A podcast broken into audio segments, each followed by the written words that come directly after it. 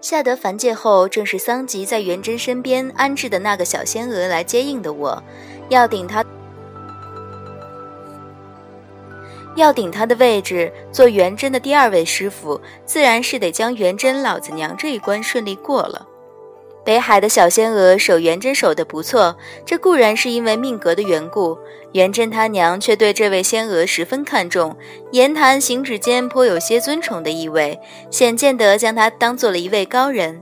小仙娥将我引到元贞他娘跟前，捋一捋浮尘道：“贫道同元贞殿下的尘缘已了，就此贸然离去却不好。所幸贫道的同门师姐游方游过此端仙境，很是钟爱。”贫道便托师姐带贫道来看护殿下。师姐几百年不曾出师门了，此番能和元贞殿下结一趟师徒的缘分，于殿下却是个善福。他大力将我保举一番，元贞的娘十分动心。当日下午即招来了元贞，大小是个神仙转世，即便做凡人，元贞小弟也做得很有几分神仙气。不过将将一十八岁的年纪，看着却甚飘逸，甚沉稳。我昆仑虚收弟子虽没什么条文规矩，收上来的却向来才貌俱佳。元贞小弟才不才，我暂且不知道，容貌却是很好的，这个层面上也不算辱没了我昆仑虚的脸面。他和顺的作个揖，尚未行拜师礼，便先唤一声师傅。我颔首将他上下打量一番，甚满意，点头道：“倒有几分根骨，能做我的弟子。”元贞的娘十分欣慰。我跟着元贞回了他的东宫，管事太监分了我一进近清静的院落，便算是成功混进了九天之上司命星君摆的这出大戏。第二日，听元贞殿里的几个女士嚼舌根，说皇帝昨儿早上听说太子身边的道姑终于要走人了，龙颜大悦；下午却听说先前的道姑走了，又换来另外一位道姑，龙颜大怒，怒了一晚上。今日早朝还连累了好几位大人做炮灰。其实皇帝怒得很有道理，他命里仔细单薄，努力至今，却也只有元贞一个儿子。他这儿子本是要做国之栋梁中的栋梁，却偏偏招来一个又一个的道姑来教导儿子做方士中的方士。换作是我，我也是要怒的。虽则我同北海的小仙娥都没招过元贞修仙的心，他本是个落魄的神仙，原也用不着什么修行。因皇帝对我的使命有这么大一个误会，也就懒得再将我招过去惹自己的眼了。是以我进皇宫七八日，也未曾见着皇帝。元贞小弟十分上进，许是想着养我不能白养，日日都要拿些道法书来折磨于我，求我解些难题。这些讲究玄理的书伯最令我头疼，自觉见他一次，便生生要折我三年的修为。离六月初不过将将一个半月。和元贞处了几日，我摸出个门道来。元贞小弟看着虽十分和顺，终然终归少年心性，有些好个新鲜。凡事你叫他往东，他即便往了东，也要趁着你不注意，再往一回西。譬如六月初一，我若是开门见山的劝他莫去漱玉川，他定要问一问为何不能去。无论我找出什么样的因由搪塞，他总归要生出些好奇心，保不准私下便要跟去瞧个究竟。须知天底下多少悲情的苦楚命运，皆是因瞧究竟瞧出来的。我思索再三，以为开门见山这方法十分不好。元贞这趟事还是要做的迂回曲折些的。然而怎么个曲折迂回法？我没有司命星君的大才，这也倒是个问题。届时，待那命中注定要祸害元贞的美人落水时，我抢先跳下去将她救了。不，万一命格一移，美人偏就要爱上救她的英雄，转而看上了我，这可如何是好？不成，不成。届时多找几个姑娘，待那名美人出现时，叫他们做了画舫，从漱玉川东南西北四个方向齐齐跳下去，叫元贞怎么也救不了命格不不字中提说的那位美人。嗯，万一元贞终归救上来一个，虽不是命格簿子的那位，命格簿子的这位的命运却转到了他救上来的这位身上，这又如何是好？不成，不成！我终日苦思冥想，不留神照的镜子，觉得近日来自己的姿态十分莫测高深。眼看就到了五月初一。五月初一的夜里，我如同往常一般坐在灯下，苦苦的冥思。冥思到二更，觉得是时候该睡觉了，便睁开眼去熄灯。晃一睁眼，却见着本应在清秋的夜华，手里端着一杯茶，坐在我对面，一本正经地将我望着。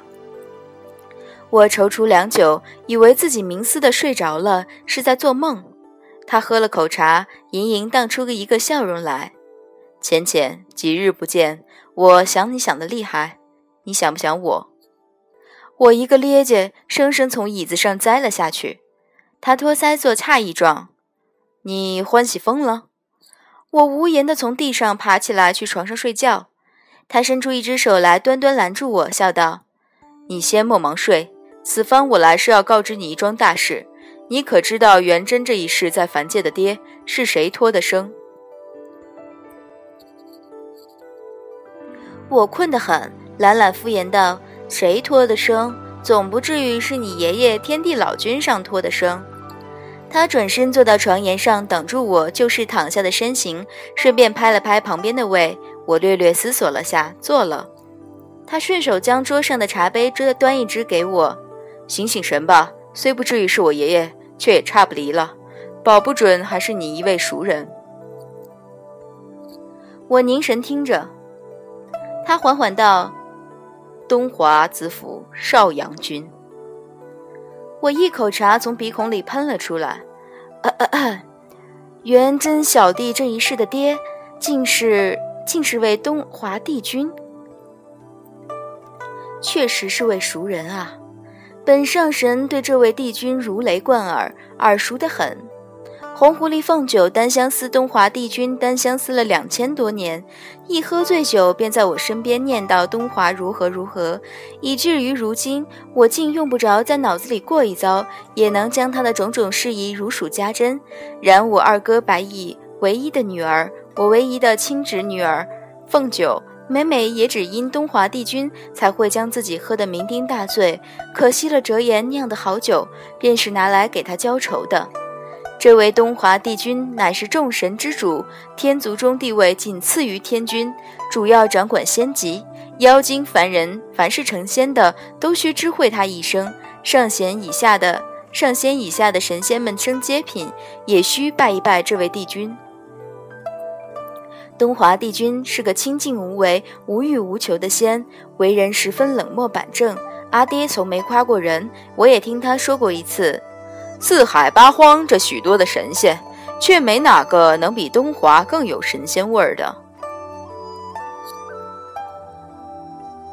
凡界有个甚有名望的诗人，曾有幸见得一次东华帝君出行，遂作了首诗歌《咏东华》，里面有几句我尚且记得，说的是：“屯江出西东方，赵吴堪西扶桑，抚于马西安区。”夜皎皎兮既明，驾龙舟兮乘雷，在云齐兮逶夷，长太息兮江上，心低怀兮故怀，羌声瑟兮渔人，观者瞻兮忘归。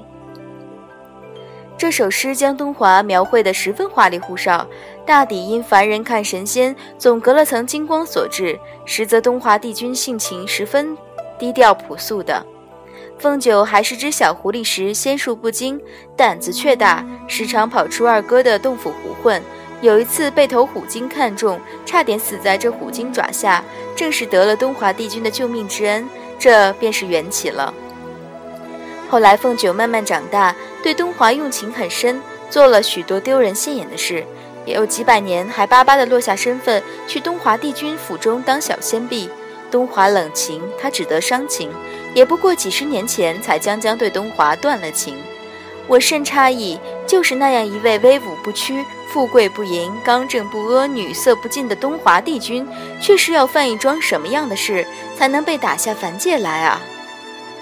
夜华斜倚在床栏边，笑道：“东华帝君却不是被反天君打下凡来的，是他自己主动要下凡的，说想去凡界仔细参一参生老病，怨憎会。”爱别离，求不得，这人生六苦，所以我才特地来跑一趟，给你提个醒。你改元贞的命格时，且千万不要动了东华帝君的。夜华放下这么一番话，引得我心里一时欣慰，一时忧愁。欣慰的是物是人非这么多年，难得东华帝君仍一如既往是位傲岸耿洁的仙；忧愁的是能不能顺利护着远征度过这个美人节，尚是未知之数，还要不能牵连这场孽桃花中的另一个当事人，委实很难。